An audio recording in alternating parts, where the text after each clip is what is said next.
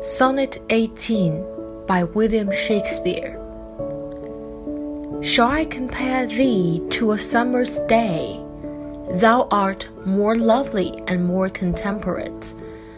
Rough winds do shake the darling buds of May, and summer's lease hath too short a date.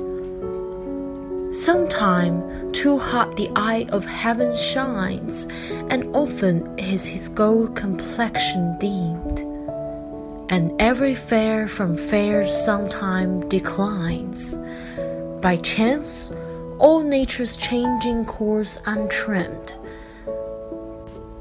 But thy eternal summer shall not fade, nor lose possession of that fire thou hast nor shall death brag thou wanderest in his shade.